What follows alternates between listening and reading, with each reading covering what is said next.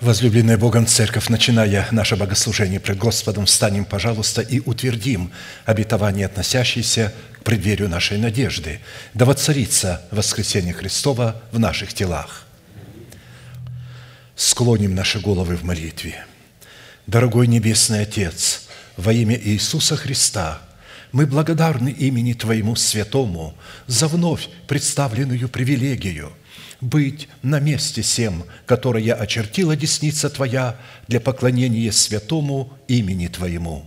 И ныне позволь наследию Твоему во имя крови завета подняться на вершины для нас недосягаемые и сокрушить всякое бремя и запинающий нас грех. Да будут прокляты в этом служении, как и прежде, все дела дьявола, болезни, нищета, преждевременная смерть, демоническая зависимость, всевозможные страхи, депрессии, разрушение, косность, невежество – все это да отступит от шатров святого народа Твоего. И ныне встань, Господи, на место покоя Твоего Ты и ковчег могущества Твоего, и да обрекутся святые Твои спасением Твоим, и да возрадуются пред лицом Твоим. Дай нам больше от Духа Твоего – пропитай нас Духом Твоим святым, позволь нам найти светлое лицо Твое. Я представляю это служение в Твои божественные руки, видя его рукою превознесенную, великий Бог, Отец и Дух Святой. Аминь. Да благословит вас Господь, можете садиться.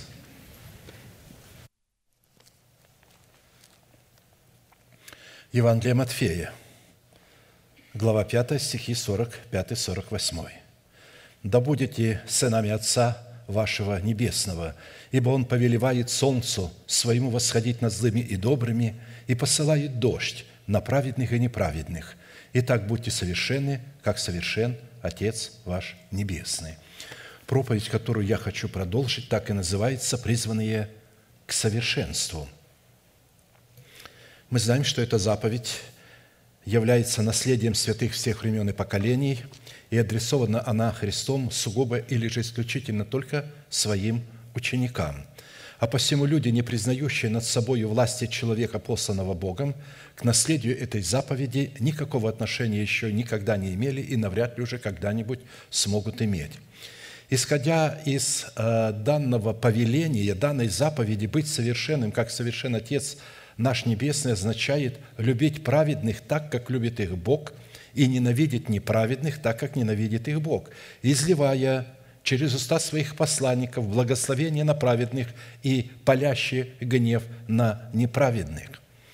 В связи с исполнением этой повелевающей заповеди бодрствовать над Словом Божьим в своем сердце, так как бодрствует Бог над изреченным им Словом в храме нашего тела, мы остановились на исследовании такого вопроса – какие конкретные цели призвана преследовать праведность Божия, с которой мы соработаем в нашем сердце, а в частности на том, что назначение праведности Божией в нашем сердце, принятой нами в разбитых скрижалях завета, в которых мы в смерти Господа Иисуса законом умерли для закона, чтобы в новых скрижалях завета, знаменующих собой воскресение Христова, получить оправдание, дабы жить для умершего за нас и воскресшего. Христос – это символ Слова Божия, и когда скрижали были разбиты Моисеем, это была смерть. Он здесь показал образ смерти Христа, а в новых скрижалях Завета он показал воскресение Христа. Но в тех скрижалях, в которых мы законом умерли для закона, Бог писал свой закон, который вскрывал грех и осуждал нас. Это было служение суждения. В новых скрижалях Завета Моисей сам должен был писать. То есть мы сами должны написать на скрижалях нашего сердца, и уже мы должны быть свободны от закона в новых скрижалях завета. Он, как мы говорили, из стража, из господина, который являлся нашим господином, переходил в статус нашего слуги, нашего раба, как мы на позапрошлом служении рассматривали Гедеона – у него было 10 рабов. 10 – это образ закона, святость, но не он был рабом этого закона, а они уже, то есть этот закон был рабом его, слугой его. Когда мы в новых скрижалях завета заключаем с Богом завет, то есть закон становится нашим слугой. Он больше не вскрывает грех, потому что мы свободны от него. Он больше не дает силу греху, потому что в благодати Христовой грех уничтожается, изглаживается. Бог изглаживает его из своей памяти. И Он после этого рассматривает нас во Христе Иисусе. И теперь, э, когда мы падаем, то мы падаем, но мы находимся во Христе Иисусе. Мы еще неопытны, мы падаем, но Бог продолжает рассматривать нас праведными. Праведный семь раз упадет, но встанет. Итак, мы, как, как я сказал, умерли законом для закона, в скрижалях завета разбитых и в новых скрижалях, знаменующих воскресение Христова, мы получили оправдание, дабы уже жить за умершего за нас воскресшего, чтобы таким путем обрести утверждение своего спасения в новых скрижалях завета, чтобы дать Богу основание не прежним законом даровать нам обетование быть наследником мира, но праведностью веры, подобно тому, как Он даровал сие Аврааму или семени его. Потому что невозможно сделать людей наследниками мира на основании прежнего закона. Это была буква, которая убивала. Она не давала мира, она не несла мира, она несла смерть собою. А в новых скрижалях завета мы могли заключить с Богом новый завет – и в этом завете находилось наследие мира. Как написано, «Ибо не законом даровано Аврааму или семени его обетования быть наследником мира, но праведностью веры». Римлянам 4, 13. Вот когда Авраам принял от Бога Слово, поверил Богу и стал его исповедовать, а Бог вменил это ему в праведность. Что он вменил ему в праведность? Дело, а дела никакого еще не было. Что же он ему вменил в праведность, как мы с вами говорим – а то, что он поверил Богу и стал исповедовать в то, во что он поверил. Вот когда мы исповедуем в то, во что мы верим, Бог вменяет нам это в праведность. Это уже является плодом правды. Конечно, это чудно. Для закона, для того, чтобы это была правда, нужно было что-то делать. А здесь исповедать в то, что повелел нам Бог. Я повелеваю тебе почитать себя мертвым для греха, живым же для Бога, и называть несуществующее как существующее, как делал твой отец Авраам. Я его сделал твоим отцом. Он стал отцом всех верующих. Я сделаю тебя отцом множества народов.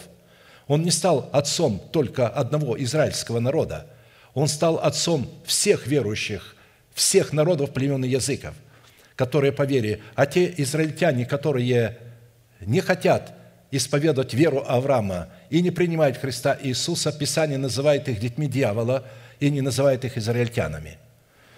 Итак, мы сделали ударение на том, что праведность веры, делающая нас наследниками мира Божьего, определяется по смиренному послушанию нашей веры, вере Божией, представленной в благовествуемом слове посланников Бога во главе с человеком, представляющим для нас отцовство Бога.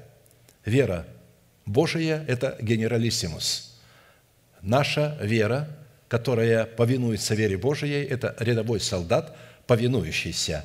Это не то, что я чувствую, а то, что я знаю. Вера – это информация, исходящая из благовествуемого слова. Но не все послушались благовествования, с печалью говорит пророк Исаия. Не все, ибо вера от слышания, а слышание от Слова Божия. Не все могут э, говорить Слово, то есть толковать его – а только те, кого Бог соделал такими, соделал своими устами.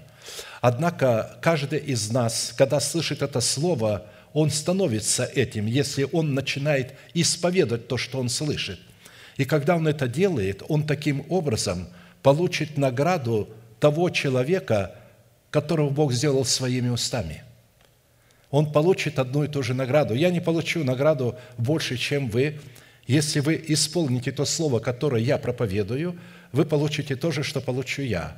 Если же я проповедую, но не исполняю того, что я проповедую, а вы исполняете, вы получите, а я не получу.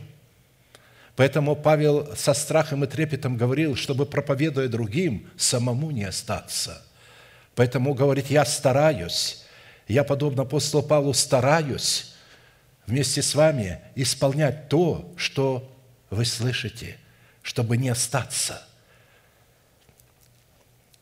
А, а посему обетование мира Божьего дается только тем людям, которые повинуются Слову Божьему в устах посланников Бога, которое Он посылает нам через их уста. Завет мира в сердце воина молитвы – это результат послушания его веры, вере Божией в словах посланников Бога. Если мы повинуемся услышанному слову, то мы имеем в сердце завет мира. Скажите, как я могу определить, есть у меня завет мира или нет? Ведь завет мира не ощущается в эмоциях. Эмоции, э, в эмоциях может подняться целая буря, негодование, отчаяние – но завет мира не находится в эмоциях, он находится в духе. А, и потому, если я повинуюсь вере Божией, а именно и происходит буря в чувствах. Почему? Потому что я повинуюсь, я начинаю исполнять заповеди, а это вопреки чувств. Чувство не хочет соглашаться с тем, что я делаю. Я, говорит, не признаю этого. Но если я исполняю заповеди Божии – то я люблю Бога. Иисус говорит, не надо мне показывать вашу эмоцию, покажите мне ваше повиновение моему слову. Если вы хотите говорить, что вы любите меня, исполните мои заповеди. Христос показал своему небесному Отцу и нам пример, как следует любить Бога. Бог дал ему заповедь, чтобы он отдал жизнь и снова принял ее. Сию заповедь я получил от Отца моего. Умирая на Голговском кресте – Иисус исполнял заповедь своего Отца. В его чувствах в это время была такая буря, которой никогда у нас не будет, потому что мы находимся в нем, как новь в ковчеге, а он сам ковчег, образ самого ковчега спасения. Он испытывал весь гнев Божий, который э, изливался на землю, а мы находились в нем, так что до конца мы никогда не испытаем, но тем не менее мы слышим, что происходит снаружи – как бросает этот ковчег, как сорокаметровые волны накрывают его и бросает его, как щепку. И он носится по волнам. Как сказал пророк Исаия, бедная, бросаемая бурею, безутешная. Вот когда мы находимся в смерти Христа, а это совлечение ветхого человека с делаем. Почему мы туда попали? Потому что мы решились отказаться, умереть для своего народа, для дома своего отца и для своих расливающих желаний. Да, мы не чувствуем, что эти желания умерли, но мы игнорируем их. Мы стали говорить, а я умер для этого, у меня этого нет.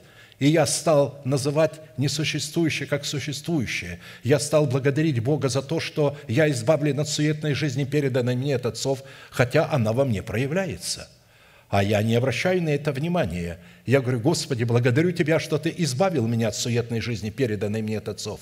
Благодарю Тебя, что Ты разрушил державу смерти в моем теле. Благодарю Тебя, что Ты воздвиг державу жизни в моем теле. Благодарю Тебя, что Ты облег мое тело в нетление. То есть я называю несуществующее существующим.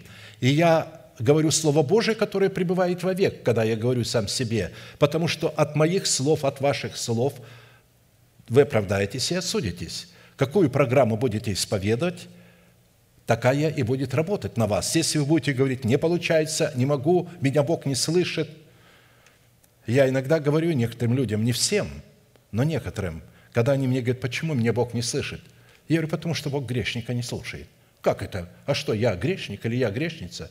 Я говорю, конечно – Потому что если бы вы были не грешниками, то вас бы Бог слышал, и вы бы не пришли ко мне и не говорили, почему меня Бог не слушает. Бог слушает праведного и не слушает грешного. То есть э, грешный человек, а, он пытается использовать Бога. Он не представляет себя Богу, он не исполняет заповеди, он в теле Христовом эгоист, паразит. Он не служит святым, а он пытается, чтобы ему служили. Вот и проверяйте себя. Если вы служите святым, да будете вы благословены. Если вы не служите святым, то проклятие на вас, потому что вы отказываетесь служить тем даром, который вам Бог дал. У каждого есть возможность послужить святым чем-то, не обязательно духовным даром, своим временем, что-то помочь человеку, своими средствами, своим вниманием. Это же дар Божий. Люди одинокие – в этом мире. Но в церкви они не должны быть одинокими, они должны быть окружены братьями и сестрами. Когда нужно было выиграть войну, Сталин обратился к народу. Знаете, с какими словами? Он сказал, братья и сестры,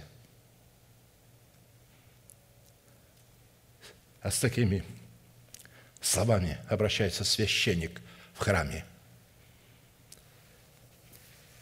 Несмотря на то, что коммунисты исповедовали религию атеизма, но когда он понял, что идет уничтожение, он прибегнул к Богу. Он отпустил всех священников из тюрем, лагерей.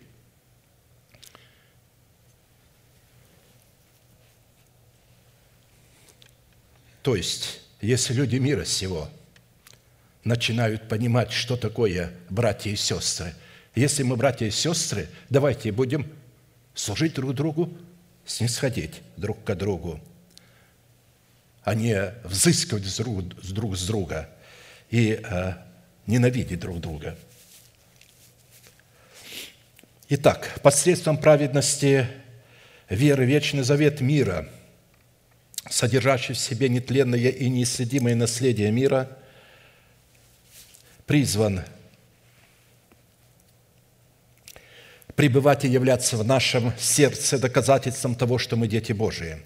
Потому что плод праведности, взращенный нами в едеме нашего сердца, в соработе с истиною Слова Божия и с Духом Святым, который открывает истину в сердце, обнаруживает себя именно в вечном завете мира – который своими полномочиями призван соблюдать наши сердца и наши помышления во Христе Иисусе. Каким образом? Через исповедание.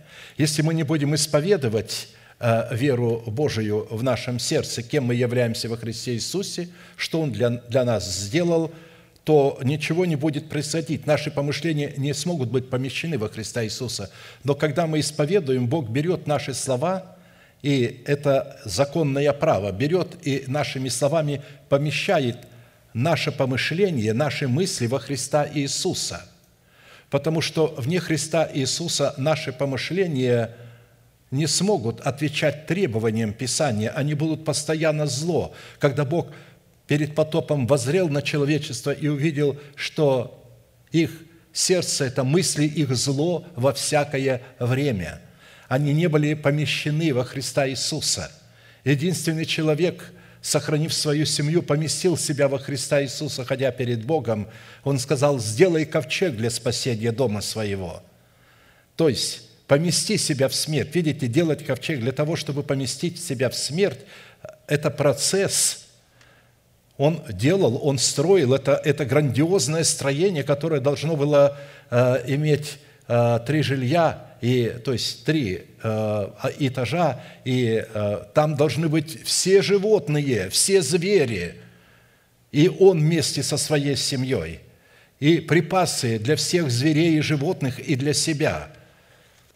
И при этом там не будет света, там будет тьма постоянная.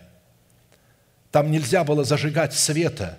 Его глаза должны были привыкнуть к этой тьме, и в этой тьме он должен был а, а, давать пищу себе, семье и всем животным.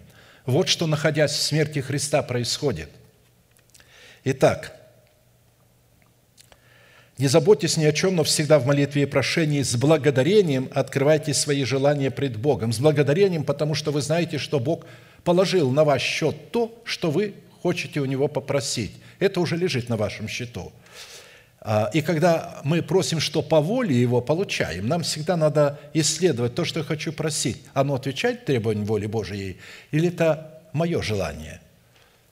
Я часто э, привожу пример. Допустим, я больной.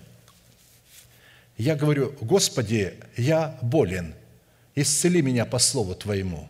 Не исцелит, потому что я выдаю мою болезнь от самого себя – я должен выдать ее от воли Божией. Я должен сказать, Господи, я знаю Твою волю, что Ты заплатил цену, и Твоего Сына убили на кресте, чтобы я был здоров или я была исцелена. Да будет выполнена Твоя воля. Вот так священники молятся. Они не представляют себя, они представляют волю Бога. Когда царица Исфирь пришла, она не представляла свою волю. Она сказала, что, господин мой, для тебя это невыгодно, для царства невыгодно, если этот народ погибнет. Это невыгодно для тебя. Она не сказала, что невыгодно для меня, потому что мой народ погибнет. Она сказала, это для тебя невыгодно. То есть, давайте научимся молиться от имени воли Божией, представлять свои нужды, если не отвечают требованиям воли Божией, как волю Божию. Небесный Отец, во имя Иисуса Христа, я хочу исполнить Твою волю, чтобы мое тело, Твой храм был здоровым. Да придет исцеление в тело мое по воле Твоей, ибо это Твоя воля. Я хочу исполнить Твою волю. И тогда он скажет, хорошо, я услышал Тебя, ожидай. Ожидание, если моментального не происходит исцеление, должен обращаться к врачам, к вторичному Слову Божию. Потому что все лекарства – это вторичное Слово Божие – Любая пища – это вторичное Слово Божие. Одежда, которую мы носим – это вторичное Слово Божие. Дома, в которых мы живем, машины, на которых мы ездим – это вторичное Слово Божие.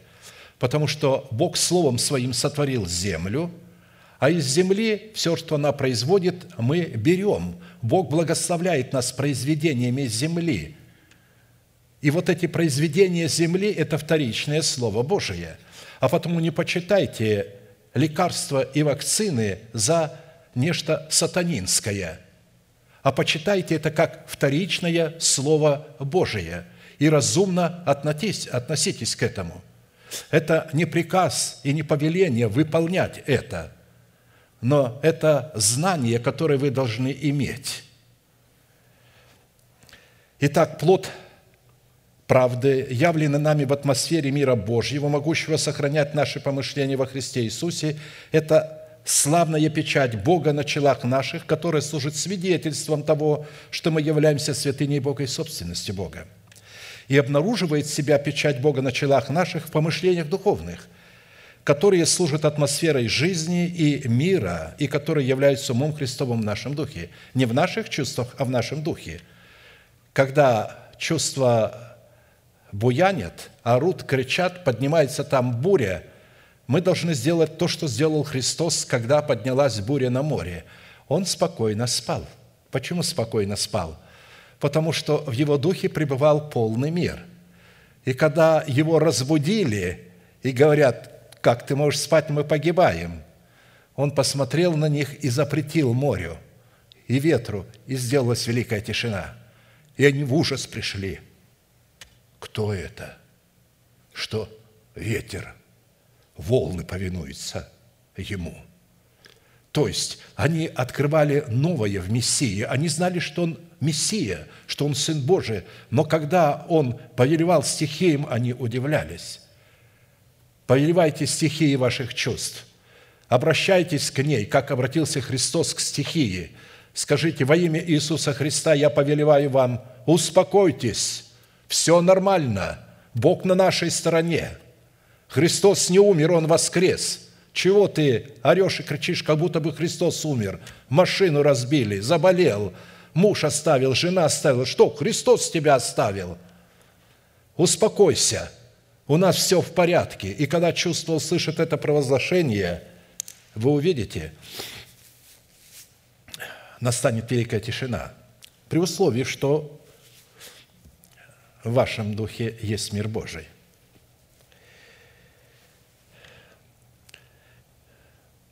Помышления плотские – суть смерть, а помышления – духовная жизнь и мир, потому что плотские помышления – суть вражда против Бога, ибо закону Божию не покоряются, да и не могут.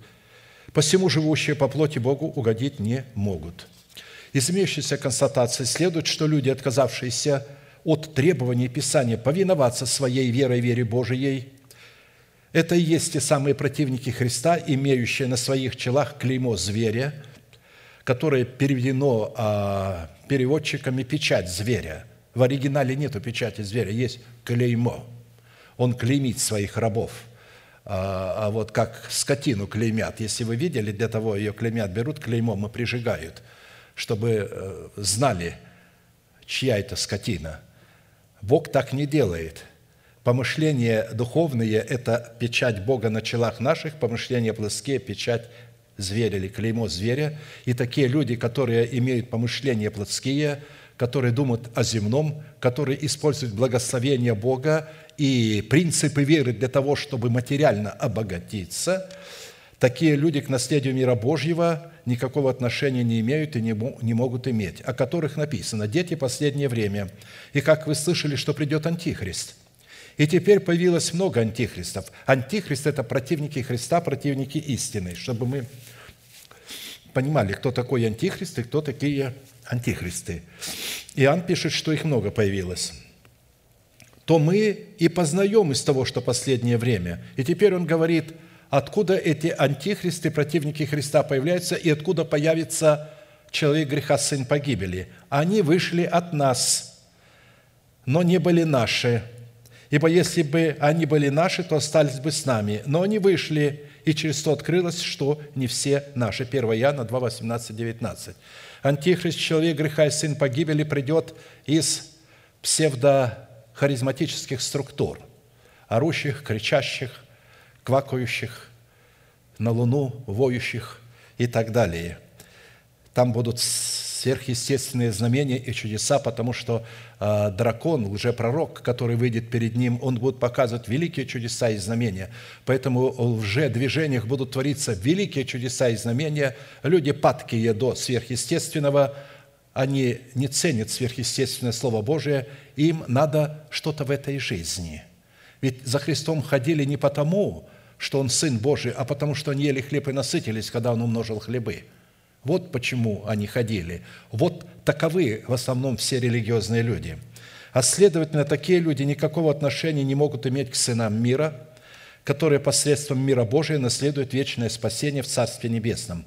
Итак, нам следует твердо усвоить, что только через соработу нашего духа с нашим обновленным мышлением, находящимся во Христе Иисусе, мы призваны воцарить воскресение Христова в наших телах и облечь наши тела в воскресение Христова. Другими словами говоря, обновленное мышление, помещенное во Христа, это означает, что для того, чтобы иметь обновленное мышление, надо умереть для своего народа, для дома нашего Отца и расливающих желаний в смерти Господа. И когда мы восстанем в Его воскресенье, вот тогда будет у нас обновленное мышление. Плотское мышление не помещается во Христа Иисуса. Как определить, я во Христе Иисусе или нет? Ну, если у вас плотские помышления, то вы не во Христе Иисусе. И Христа тоже нет в вас, потому что Христос в нас появляется только тогда, когда мы сораспялись Христу, и теперь уже не я живу, пишет Павел, но живет во мне Христос. Вот таким образом Христос в нас, и мы во Христе – это два действия одного э, помещения или одного крещения. Мы помещаемся в смерть Господа и восстаем со Христом. То есть Ной вошел в ковчег, это была смерть, вышел из ковчега, это было воскресение. Если бы он остался в ковчеге, он бы погиб. Но Бог вывел его из ковчега. Так и нас Бог выведет из смерти. И когда мы выйдем из смерти, у нас будет новое помышление, то есть обновленный духом нашего ума, и оно будет помещено во Христа Иисуса. Итак, нам следует твердо усвоить еще раз, что только через соработу, повторяю, нашего Духа с нашим обновленным мышлением, которое находится во Христе Иисусе, мы призваны и можем воцарить воскресение Христова в наших телах и облечь наши тела в воскресение Христова. Итак, вопрос четвертый. По каким признакам следует испытывать самого себя на предмет владычества мира Божьего в нашем сердце, что идентифицирует нас как сынов Божьих и как сынов света? Потому что только по владычеству мира Божьего – в нашем сердце или в нашем духе следует испытывать себя на предмет того, что мы действительно являемся сынами Божьими, как написано «блажены миротворцы, ибо они будут наречены сынами Божьими». Матфея 5, 9, это написано у всех евангелистов. Миротворцы – это люди, которые творят мир. Не которые разносят худую молву друг о друге, а которые друг о друге а, разносят добрые вести – Потому что когда вы негатив сказали о человеке другому, у другого человека возникает негативное отношение к этому человеку. Потому что вы, возможно, являетесь авторитетом. Мы знаем, как авторитеты э, вот наши, говоря о ком-то негативно, немедленно мы начинаем мыслить об этом человеке негативно. Нам надо говорить о том, что когда говорят негативно, а нам надо сказать, ну, мы призваны снизойти к этому человеку и помочь ему выйти. Сегодня он такой, а завтра он может измениться. Итак, если человек не умер для своего народа, для дома своего отца, для своей душевной жизни, то его оправдание, которое он принял в формате залога в семени истины, никогда не сможет перейти в формат плода правды, в котором он мог бы получить способность облечься в обетованное Богом наследие мира Божия, в силу чего у таких людей будет восхищен готовящийся для них венец правды, дающий им право на обетование мира, в котором они могли бы быть наречены сынами Божьими. Все гряду скоро держи, что имеешь, дабы кто не восхитил венца твоего». Откровение 3.11. Речь идет о плоде праведности, о том, что мы исповедуем. Значит, это является венцом. Когда Бог вменил Аврааму в праведность то, что он поверил ему и стал исповедать, он вменил ему в праведность и возложил на его голову венец. Это был венец правды. И теперь этот венец правды надо хранить. Если мы не ослабеем в уповании и будем продолжать исповедовать до конца, кем мы являемся во Христе Иисусе и что Он для нас сделал, то есть, что мы во Христе Иисусе уже свободны и от греха, мы умерли для греха – и когда мы будем это делать и продолжать исповедовать при наличии падений, мы будем вставать вновь и вновь, потому что будем говорить себе, ничего, праведник семь раз упадет, но встанет. А дьявол будет говорить, да нет, нет, посмотри, ты упал, все, ты грешник. А вы ему в лицо скажите, жив Господь, пред которым я стою, праведный в семь раз упадет и встанет. Христос побеждал дьявола Словом Божиим. Именно плод праведности в нашем сердце в формате мира Божьего обнаруживает себя в помышлениях духовных, которые являются печатью на наших челах. Именно печать Бога на наших челах, которая обнаруживает себя в помышлениях духовных, как раз и является доказательством того, что мы являемся сынами мира, что служит для Бога основанием выполнить свою часть в завете мира, чтобы ввести нас в наследие своего Сына, дабы мы могли разделить с Ним исполнение всего написанного о нем в законе, в пророках и псалмах. В определенном формате мы уже рассмотрели шесть признаков, по составу которых нам следует судить и испытывать самих себя на предмет того, что мы являемся сынами мира, а следовательно и сынами Божьими, и остановились на рассматривании седьмого признака. Это по способности облекать себя в свою в святую или же в избирательную любовь Бога – более же всего облекитесь в любовь, которая есть совокупность совершенства, и да владычествует в сердцах ваших мир Божий, которому вы и призваны в одном теле, и будьте дружелюбны». Колоссянам 3, 14, 15. Так как любовь Божия растворена во всех а, свойствах, которые мы разбираем, то мы говорим об этой любви Божией, но суть подлинной ее мы будем разбирать дальше. Я сейчас скажу, почему – исходя из контатации, владычество мира Божьего в наших сердцах возможно при условии, если позна, познанная, познанная нами избирательная любовь Бога будет пребывать в наших сердцах, и мы будем облечены в святость ее палящей ревности. Именно познание своим сердцем святой или же избирательной любви Божией призвано исполнить нас всею полнотою мира Божия или же сделать нас совершенными, как совершен – Отец наш Небесный, дабы мы обрели, обрели способность, подобно Богу, бодрствовать над Его Словом, которое мы сокрыли в своем сердце, чтобы светить своим солнцем на праведных и на неправедных, и изливать свои дожди на праведных и на неправедных в соответствии установленного Богом закона, для одних в благоволение, а для других в наказание, как написано, также влагою – он наполняет тучи, и облака сыплют свет Его. И они направляются по намерениям Его, чтобы исполнять то, что Он повелит им на лице обетованной земли. Речь идет о нас с вами, об облаках, наполненных водой, наполненных Словом Божиим. И Он повелевает им идти или для наказания, или благоволения, или для помилования. Иова 37, 11, 13. А посему люди с толерантным мышлением, которые считают, что Бог всех любит, это облака, носимые демоническими ветрами – они не имеют воды. Это деревья дважды исторгнутые, умершие и так далее. Волны морские, пенящиеся с рамотами своими. Итак, в Писании избирательная любовь Бога представлена Духом Святым в свете семи неземных достоинств или составляющих через благовествуемое слово апостолов и пророков. И вот теперь смотрите об этой любви, вот ее состав. Добродетель, рассудительность, воздержание, терпение, благочестие, братолюбие, любовь. То есть, на, то есть эта любовь покажет себя а, только тогда, когда вот эти свойства мы рассмотрим.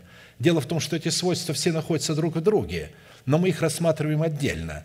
И поэтому свойства любви мы будем рассматривать после всех вот этих свойств как составляющую, которая в совокупности разлита. Мы вот по этим свойствам выше стоящих будем судить, обличены мы в любовь Бога или же не обличены. Поэтому по своей сути любовь Божия и Агапия – это суверенная любовь, которая является безусловной только по отношению к тем человекам, которых она избирает волеизъявления своего предузнания и своего предопределения. Благодаря своей суверенности избирательная любовь Бога никогда не нарушает суверенных прав в отношениях с теми человеками, которых она избирает, и никогда не позволяет нарушать суверенные права своих собственных границ, обусловленных палящей святостью. Господи, не все ли время Ты устанавливаешь Царство Израилю? Это говорят ученики. То есть они в это время нарушают суверенные границы Бога, но не понимают об этом. И тогда Иисус строго говорит им, не ваше дело знать времена и сроки, положенные Отцом в Его власти. Но вы примите силу, когда сойдет на вас Дух Святый, и будете мне свидетелями от края земли в Иерусалиме и даже до края земли. Итак, в определенном формате из семи имеющихся характеристик добродетели, которые в своей совокупности определяют в нашем сердце благость Бога или же любовь Бога, мы уже рассмотрели пять составляющих и остановились на шестой. Это призвание показывать в своей вере братолюбие. В Священном Писании степень избирательной любви Божией, действующей в атмосфере братолюбия, определяется и познается исключительно по степени силы ненависти Бога козлу и злодеям, творящим зло. Ты возлюбил правду и возненавидел беззаконие, посему помазал тебя Божий Бог твой елеем радости более соучастников твоих». Евреям 1, 9. То есть апостол Павел взял эти слова, эту фразу из 44-го псалма Давида. Мы знаем, что зло, которое обнаруживает себя в человеках, и ненависти, исходящей из их ненависти, и гордыни их сердца и ума, и добро, которое обнаруживает себя в человеках в братолюбии, это программы, носителями которой они являются. Таким образом, возлюбить правду и возненавидеть беззаконие возможно только в их носителях, которые являются программным, их программным устройством. Наше сердце является программным устройством. Какому программному, какой программе мы дадим предпочтение, таким программным устройством и станет наше сердце – Господь испытывает праведного. Он испытывает праведного зачем? Он что, не знает, что там? Знает. Он хочет, чтобы праведный узнал об этом. Мы должны знать, что когда Бог нас испытывает, не потому, что Он не знает, что в нас, это потому, что Он хочет, чтобы мы тоже об этом узнали. А мы в этом узнаем только когда нас будут испытывать. При испытании вдруг мы обнаружим, что находится в нас – Поэтому никогда не думайте, что Бог не уверен в нас, поэтому испытывает. Он испытывает нас, потому что хочет, чтобы мы узнали то, что знает Он. Иногда мы не знаем, какое сокровище мы носим. При испытании, когда Он испытывает нас, обнаруживается это сокровище. Господь испытывает праведного, а нечестивого и любящего ненавидит душа его. Он их не испытывает. Он ненавидит их – Дождем прольет он на нечестивых горящие угли, огонь и серу и палящий ветер, их доли из чаши. Ибо Господь праведен, любит правду, лицо его видит праведника. Лицо его увлекается праведником, влюбляется в праведника, вдохновляется праведником. В связи с этим, как и в предыдущих составляющих любовь Божию агапия или же добродетель Бога, потому что любовь Божия является Его добром, Его благостью, Его добродетелью – в Его уникальной к нам вот такой вот благости, которую мы призваны показывать в своей вере в семи составляющих, нам необходимо было ответить на четыре классических вопроса. что Писание говорит о природной сущности а, плода добродетели, который обнаруживает себя в сердце человека в атмосфере братолюбия, которую мы призваны показывать в своей вере, какое назначение в показании нашей веры призвано выполнять любовь Божия и Агапи в атмосфере братолюбия, какие условия необходимо выполнить, чтобы получить силу показывать в своей вере братолюбие, и по каким признакам следует испытывать себя на предмет показания любви Божией Агапи в атмосфере братолюбия. В определенном формате мы уже рассмотрели первые два вопроса и остановились на рассматривании вопроса третьего. Какие условия необходимо выполнить, чтобы показывать в своей вере братолюбие или же любовь Божию в атмосфере братолюбия. Говоря об условиях, выполнения которых является показанием в своей вере братолюбия, необходимо иметь в виду, что эти условия являются составляющими и не работают друг без друга. Первым условием, дающим Богу основание излить свою любовь в наши сердца, являлось наше решение быть возрожденными от нетленного семени благовествуемого нам Слова – Именно это решение и последующая жажда познавать и творить волю Божию была предвидена и предузнана Богом прежде создания мира, что дало Богу основание явить о нас свое предопределение, чтобы мы были подобны Его Сыну. Второе условие, дающее Богу основание излить свою любовь в наши сердца в атмосфере братолюбия, это показывать в своей вере соль в наличии взращенного нами плода святости. Вы – соль земли, если же соль потеряет силу, то чем сделаешь ее соленую? Она уже ни к чему не годна, как разве выбросить ее вон на попрание людям? Матфея 5, 13. Это также фраза есть у всех евангелистов. Исходя из откровения Писания, наличие соли, представленной в свойстве святости, образуется в человеке за счет его тотального посвящение, которому предшествовало тотальное освящение, сделавшее человека островом, который омывается очистительными водами освящения. То есть соль появляется в нас только в момент посвящения, когда нас возлагают на жертвенник. А чтобы возложить нас на жертвенник, и тогда огонь показывает эту соль, огнем эта соль появляется в огне. И чтобы это произошло, вначале надо осветить себя – ведь жертва а, должна быть очищенной, приготовленной для того, чтобы стать святой. Именно когда мы представляем, как пишет апостол Павел к римлянам 12 главой, а, свое тело в жертву живую, святую, благоугодную Богу для разумного служения – то именно вот это делает нас солью земли и облекает нас в достоинство святости, которое определяет почву нашего сердца доброй. Ибо всякий огнем осолится, огнем.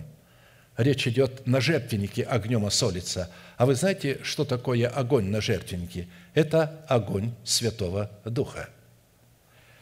И всякая жертва солью солится – при всяком жертвоприношении твоем приноси соль, и не забывай соли завета Бога твоего. Всегда на каждую жертву бросалась щепотка соли, чтобы показать, что вот жертва осаливается солью. Ибо всякий огнем осолится, и всякая жертва солью осолится. Соль – добрая вещь, но ежели соль не солона будет, чем вы ее поправите? Имейте в себе соль, и мир имейте между собою. Несмотря на то, что все овцы по своей природе чистые, животные, святой становится только та овца, которая отделяется от стада для жертвоприношения на жертвеннике все сожжения, да быть осаленной солью завета. Она закалается, затем на части, и все это омывается вот этой очистительной водой, специальными умывальниками, 10 умывальников – омывальниц, которые стояли по правую и по левую сторону на внешнем дворе, на которых омывались жертвы или наши молитвы. Приготавливались молитвенные слова, очищая их от э, признаков плоти, от вкопления плоти, чтобы плоть ничего там не имела, чтобы все исходило от воли Божией. Не потому, что это мне надо, это я хочу, а потому, что этого хочет Бог и потому, что это Его воля, как мы с вами ранее об этом говорили – Итак, из этого следует заключить, если наша жертва, состоящая в нашем молитвенном ходатайстве, не возносится на огне жертвенника, дабы быть осаленной огнем святости, мы не можем обладать правом ходатая в статусе воинов молитвы в достоинстве священников Бога. А следовательно, мы не можем иметь правового статуса входить в святилище, чтобы приступать к Богу. Я напомню, что святость – это состояние нашего сердца, которое обнаруживает себя в правовых словах молитвах которые скрыты в недрах нашего духа в достоинстве веры Божией, за которыми следуют поступки, обращающие на нас благосклонность Бога. Старайтесь иметь мир со всеми и святость. Старайтесь, э, то есть эту святость наружу выносить в отношениях друг с другом и со всеми. Без этой святости написано «никто не увидит Господа». То есть написано «не увидит» означает «никто не сможет войти в Царство Небесное, быть спасенным» попытка являть мир вне границ святости, то есть заключать мир с человеком или иметь мир с ним, а если этот человек а, ведет себя не как Дитё Божие, то заключать мир с ним вне границ святости и не как выражение святости трансформирует нас в сынов противления и погибели. Если эти люди противятся истине, во всех остальных вещах они как бы все, они продолжают молиться, тайно попивать венцо – тайно еще что-то делать, тайно оставляют свою голову, которая контролирует пастора и контролирует все. Каждый человек, сидящий в таком собрании, это а, инспектор, возведенный в высокий статус, который контролирует братский совет всех епископов, всех пророков, он контролирует. И только он может устанавливать, что от Бога, а что не от Бога. Вот такие люди находятся в таких собраниях. Вот с такими людьми не надо ничего общего иметь. То есть я не имею в виду, что не надо поздороваться или что-то, а, а, вот, когда люди из других собраний. Многие из них не понимают этих вещей. Но, повторяю, там есть горстка людей, которые каким-то образом понимают это и сохраняются Богом. И она питается тем, чем питаемся мы. Авдий питает их хлебом и водою, и они находятся есть у тебя несколько человек, которые сохранили свои одежды, хотя ты живешь там, где престол сатаны.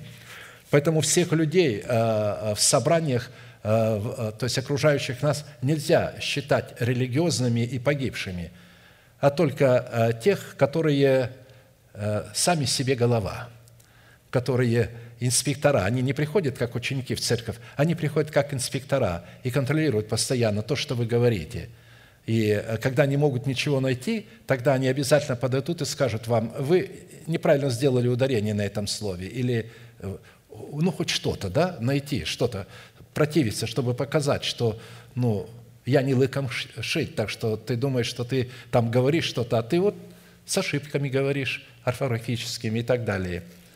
Самое главное, э, чтобы мы понимали – а, потому что были такие проповедники, которые очень плохо знали язык и говорили с большими ошибками.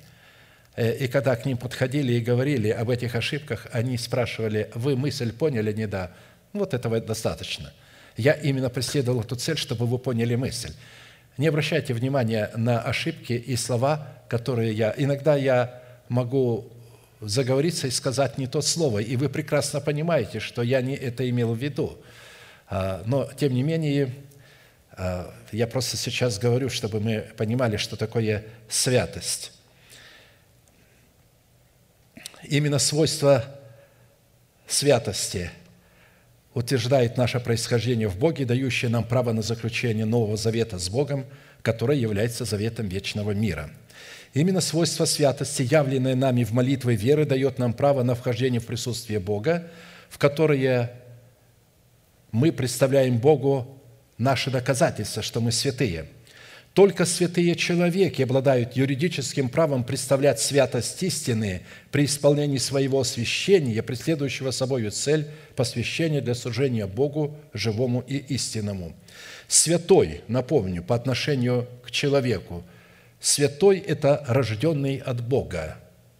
Это не тот, кто делает правду, чтобы стать святым, а это тот, кто рожден таким, потому что он родился от Бога. Но не может же Бог родить человека неправедного и не святого. Он рождает человека оправданным. Мы получаем оправдание в момент покаяния. и становимся святыми, потому что рождаемся от семени слова истины. Не может от слова истины родиться человек неправедный, не святой. Итак, святой по отношению к человеку – это рожденный от Бога, рожденный для Бога, происходящий от Бога, принадлежащий Богу, пребывающий в Боге, собственности святыня Господня, искупленный Богом, отделенный для Бога, как от чистых животных отделяется – отделенный для Бога, посвященный Богу, подобный Богу, входящий в удел Бога или наследующий один удел с Богом, разделяющий с Богом властные полномочия. Вот что такое святой по отношению к человеку, рожденному от семени слова истины. Потому что слово «святой» обуславливает внутреннее состояние нашего сердца, делающее наше сердце или же наш возрожденный дух нашего нового человека идентичным природе Бога. Наше сердце становится идентичным сердцу Бога. Под сердцем имеется в виду дух человека, а не наш насос, который перекачивает кровь по нашему перстному телу.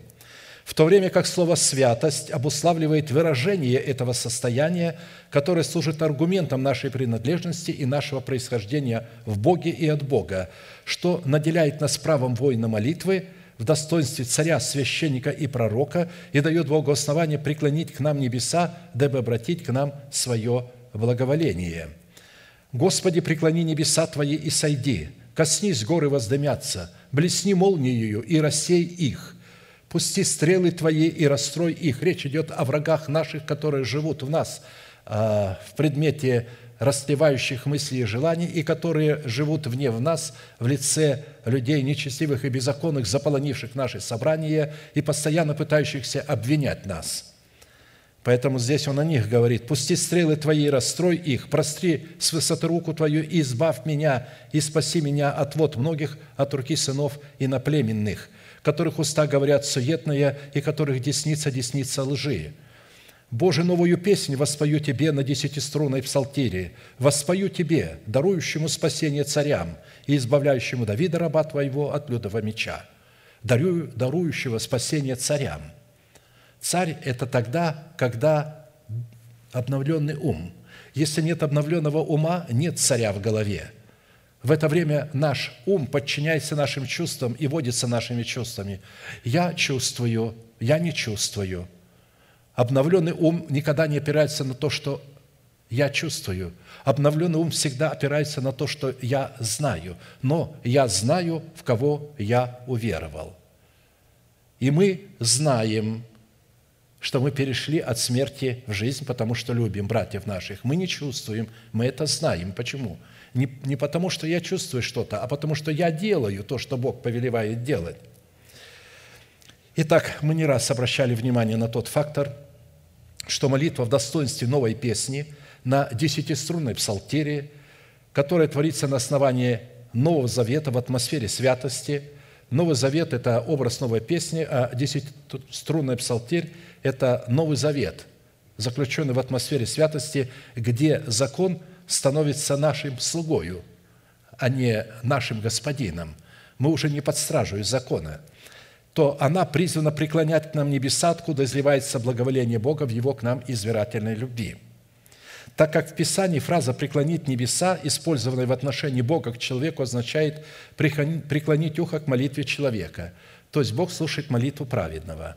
Да, он падает, да, он еще не таков, но зато он праведен. Бог его называет праведным, потому что он стал почитать себя мертвым для греха, живым для Бога и стал исповедать, называть существующее существующим. То, что он принял, он стал исповедать, и Бог вменил ему это в праведность, надел на него корону правды. И поэтому он уже не слушает дьявола, который его обвиняет, и религиозных людей, которые ему говорят, ну вот ты опять сделал тоже, а еще говоришь, что ты святой, святые такого не делают и так далее. Они уже не исходят, они исходят от того, что не знают. А посему Фраза «преклонить небеса» означает преклонить ухо к молитве человека, внимательно слушать молящегося человека, обратить очи во благо молящемуся человеку, сделаться убежищем для молящегося человека, то есть для воинов молитвы, сделаться покровом для молящегося человека, занять круговую оборону вокруг воина молитвы, стать одесную его. Слово «одесную» занять круговую оборону, обращать в бегство врагов воина молитвы, поражать врага воинов молитвы, сидя одесную меня, доколе положу врагов твоих в подножие ног твоих. Сиди, царствуй, проявляй царственную власть над своими эмоциями. Сиди по правую сторону меня, пока я положу врагов твоих под ножа ног твоих. Называй несуществующее существующим. Они еще не под ногами твоими, но ты царствуй. Сиди одесную меня, доколе я положу врагов твоих под ножи ног твоих. Итак, чтобы дать Богу основание, преклонить небеса для излияния в наши сердца Его святой любви, как я сказал, необходимо представить Богу аргументы своего происхождения в явлении плода святости как в атмосфере братолюбия, так и в отношениях с другими людьми.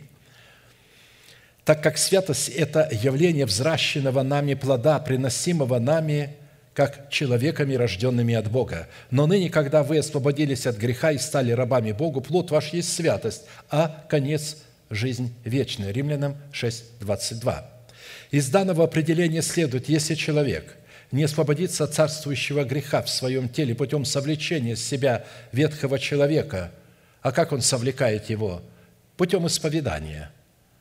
Он умер, теперь он говорит, что он умер, что он мертв – и когда он совлекает э, путем совлечения себя ветхого человека, он становится рабом Бога и может являть соль святостью. А если он не может этого делать, он не может стать рабом Бога, дабы являть соль святости. Чтобы являть соль святости, вначале необходимо родиться от слушания нетленного Слова Божьего, а посему святыми можно быть только по происхождению.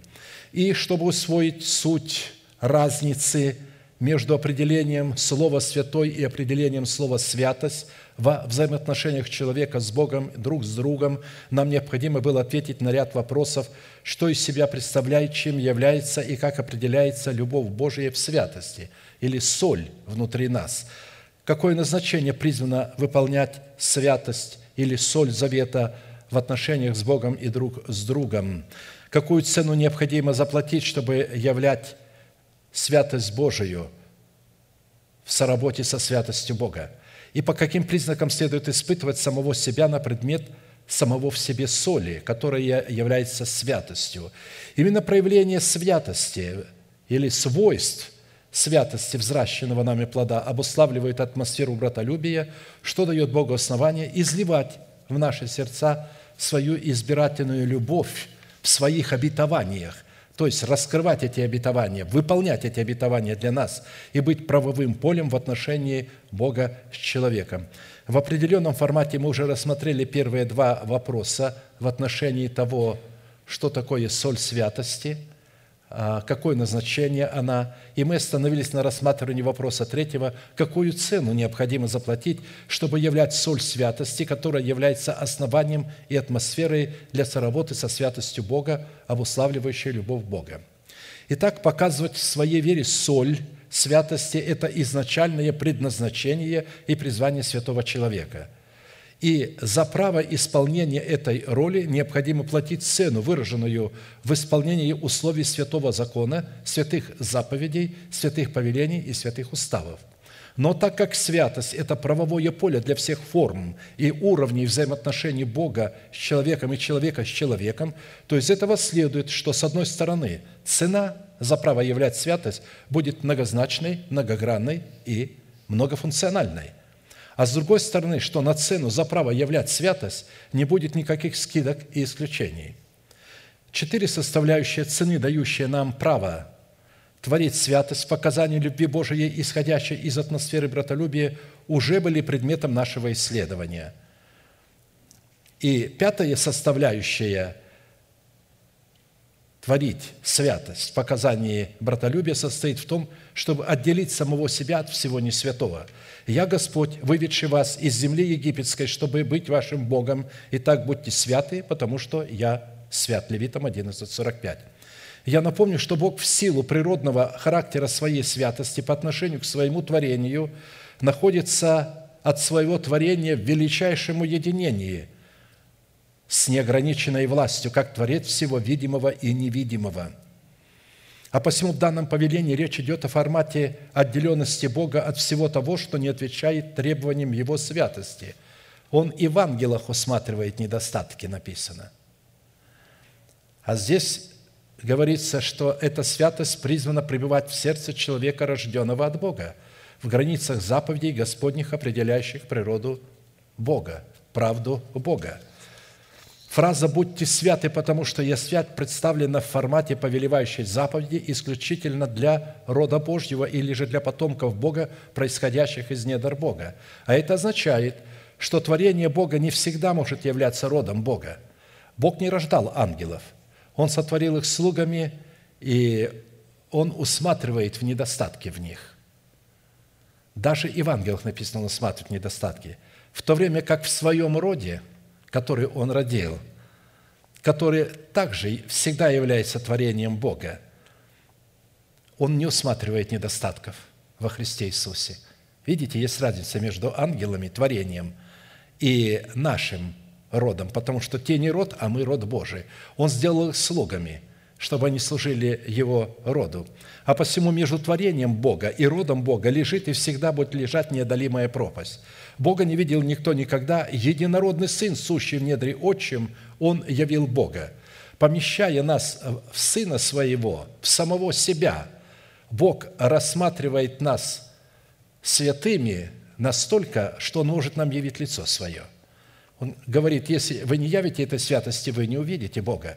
Ангелы не видели Бога никогда. Они сейчас наблюдают Бога в каждом из вас, характеристику Бога – потому что дабы ныне соделалась известною честь церковь, начальством и властях на небесах, многоразличная премудрость Божия. То есть они могут рассматривать премудрость Бога в детях Его. Конечно, они смотрят не на наше тело, они смотрят на наш дух.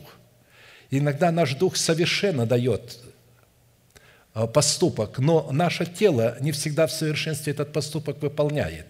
И ангелы смотрят не на несовершенство выполняемого поступка, а на совершенство, которое выдается в духе, потому что наш дух сродни Богу, как мы говорим, и так Писание говорит. Если мы родились от Бога, то мы род Бога. Ангелы не были рождены от Бога, не, не являются родом Бога, они являются только творением Бога. Поэтому творение Бога не всегда род Бога, а род Бога всегда творение Бога. А посему, несмотря на то, что все видимое и невидимое творение, включая ангелов Господних, является делом рук Божиих и собственностью Бога, как написано, Господня земля и все, что наполняет ее, святыней Бога является только род Бога, происшедший от семени слова истины, возрожденный – а посему видеть Бога могут и призваны только те святые, которые, подобно Богу, отделят себя от всего того, что не отвечает требованиям Его святости, лежащей за гранью наших разумных возможностей и постижений.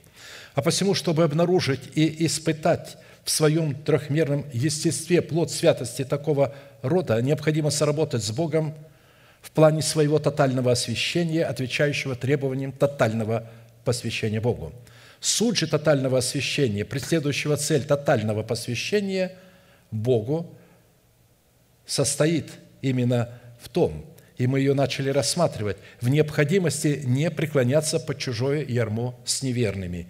Не преклоняйтесь под чужое ярмо с неверными, ибо какое общение праведности с беззаконием, что общего у света с тьмою, какое согласие между Христом и Велиаром, или какое соучастие верного с неверным, какая совместность храма Божия с идолами, ибо вы храм Бога Живаго, как сказал Бог. Видите, ангелы не являются храмом Бога Живого, он в них не живет. А вы являетесь храмом Бога Живаго. Как сказал Бог, «Вселюсь в них, буду ходить в них, и буду их Богом, и они будут моим народом. И потому выйдите из среды их и отделитесь, говорит Господь, и не прикасайтесь к нечистому, и я приму вас». То есть выйти из среды – это выйти из Вавилона. Здесь речь идет о Вавилоне, то есть о тех людях, которые смешивают божественное с человеческим – где целое служение это смешивает. Выйти из таких служений. И тогда я буду вам отцом, и вы будете моими сынами и черями, то есть дочерями, говорит Господь Вседержитель.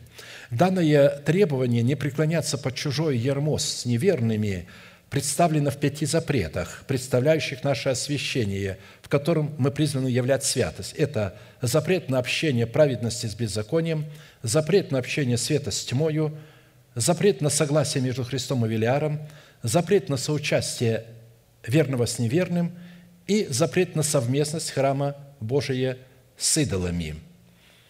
Выполнение этих пяти составляющих даст нам право на власть прийти ко Христу, чтобы Он успокоился в нас. Учитывая, что наше время истекло, и я не смог вообще раскрыть, так что э, уклонился от э, главной цели и стал, э, позволил себе говорить то, что следовало говорить. Но, тем не менее, мы оставим это на следующее служение.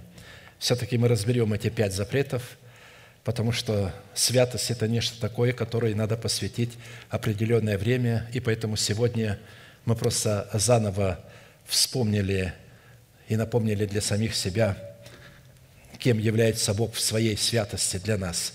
Склоним наши колено, кому невозможно, наши головы, будем молиться, и все желающие бросить вызов – своей похоти, своей страсти, своим страхом, своим болезням, вы можете прийти сюда к алтарю, мы будем молиться за вас. И да благословит вас Господь в этой молитве, в этой жертве. Аминь. Будем молиться.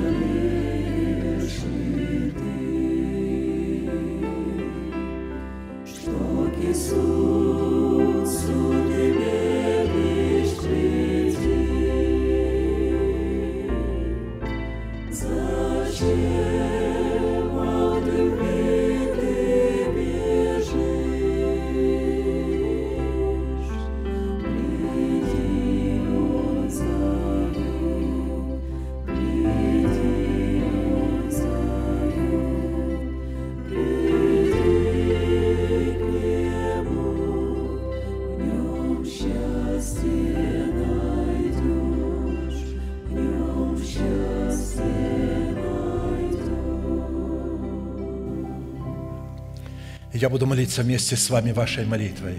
И прошу вас глубоко верить, что Бог за вас. Он не против вас. Он верен своему Слову. Что если Он оправдал вас во Христе Иисусе, Он соделал вас праведными пред лицом Своим, при условии, что, приняв оправдание, вы будете исповедовать, кем вы являетесь во Христе Иисусе и что Он сделал для вас. И Он это вменяет вам в праведность и берет это как корону и одевает ее на вашу голову. И поэтому, несмотря на то, что вы продолжаете падать и согрешать, вы остаетесь праведными, потому что семь раз упадет праведник, но встанет. Верьте Слову Божьему, и благодать Бога будет царствовать в вашем теле. Глаза закрыты – это элемент тайной комнаты. Ладони подняты к небесам – это знак того, что ваши руки без гнева и сомнения. Молитесь со мной – Небесный Отец, во имя Иисуса Христа я прихожу к Тебе, я раскрываю мое сердце. Ты видишь рану, нанесенную моей похотью, моим грехом, но Ты видишь в моем сердце Твое Слово, которое я сокрыл. Прошу Тебя на основании этого Слова, которое я принял – в оправдании, по дару благодати, яви мне милость Твою, облеки меня в это слово, да будут разрушены путы греха, оковы неправды. Я люблю Тебя, я люблю Твое Слово, я принимаю Твой Святой Дух, чтобы Он помог мне разрушить державу смерти в моем теле и воздвигнуть в моем теле державу жизни, которую я принял по дару благодати в семени услышанного мною слова. И прямо сейчас, перед небом и адом, я хочу исповедовать, что согласно Твоего Слова, прямо сейчас я омыт, и я очищен, я оправдан, я спасен. Прощаются грехи ваши и беззакония ваши во имя Иисуса Христа. Да благословит тебя Господь, да презрит на тебя светлым лицом своим, и помилует тебя, и дадаст тебе мир. Да падут вокруг тебя тысячи и десятки тысяч, а десную тебя, а к тебе не приблизятся. Да наступишь ты на выю врага твоего, на выю похоти своей. Да придут на тебя благословения гор древних и холмов вечных. Да придет все это на тебя и на потомство твое, и исполнится на тебе, и весь народ да скажет Аминь.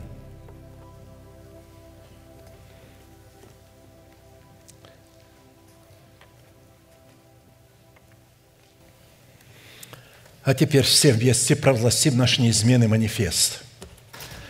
Могущим уже соблюсти нас от падения и поставить пред славою Своею непорочными в радости, единому, премудрому Богу, Спасителю нашему, через Иисуса Христа, Господа нашего, слава и величие, сила и власть прежде всех веков, ныне и во все веки. Аминь.